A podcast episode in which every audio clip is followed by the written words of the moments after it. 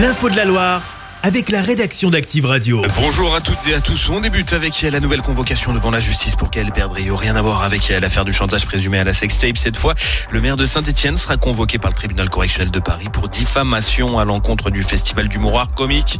L'adjoint à la culture, Marc Chassot-Bénet, est également mis en examen dans ce dossier. L'affaire sera jugée le 4 février 2025 dans tout pile un an.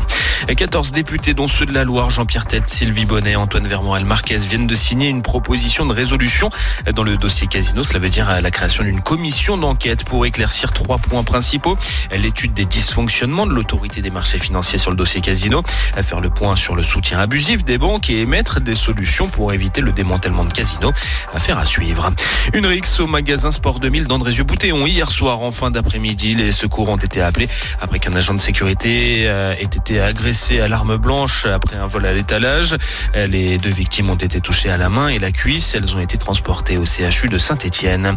Dans le reste de l'actu, la levée des barrages se poursuit à Lyon. Les agriculteurs euh, ligériens de, la 89 sont euh, rentrés jeudi soir. La M7 a été libérée euh, hier à la mi-journée. Ce retrait progressif fait suite aux annonces de Gabriel Attal jeudi. Elles ont convaincu la FNSEA et les jeunes agriculteurs, mais pas la Confédération paysanne, dont les militants vont rester mobilisés jusqu'à lundi. Et puis une large page sport avec la sixième défaite de suite pour Saint-Chamond Basket hier soir à Nantes. Revers 110 à 92 pour les hommes de Maxime Nellaton.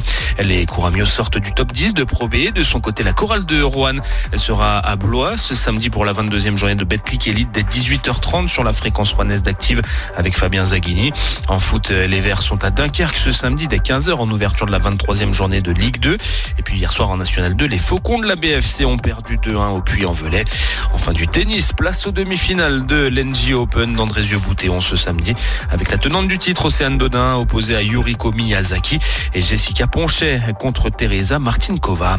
Enfin, entrée en matière catastrophique pour les Bleus du rugby dans le tournoi destination. Ils ont perdu 38 à 17 hier soir face aux Irlandais à Marseille. Voilà, c'est la fin de ce flash.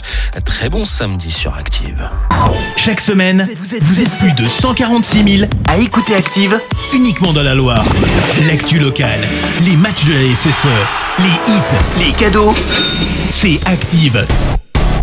Source Médiamétrie, IR local, habitude d'écoute en audience semaine dans la Loire des 13 ans et plus, de septembre 2021 à juin 2023.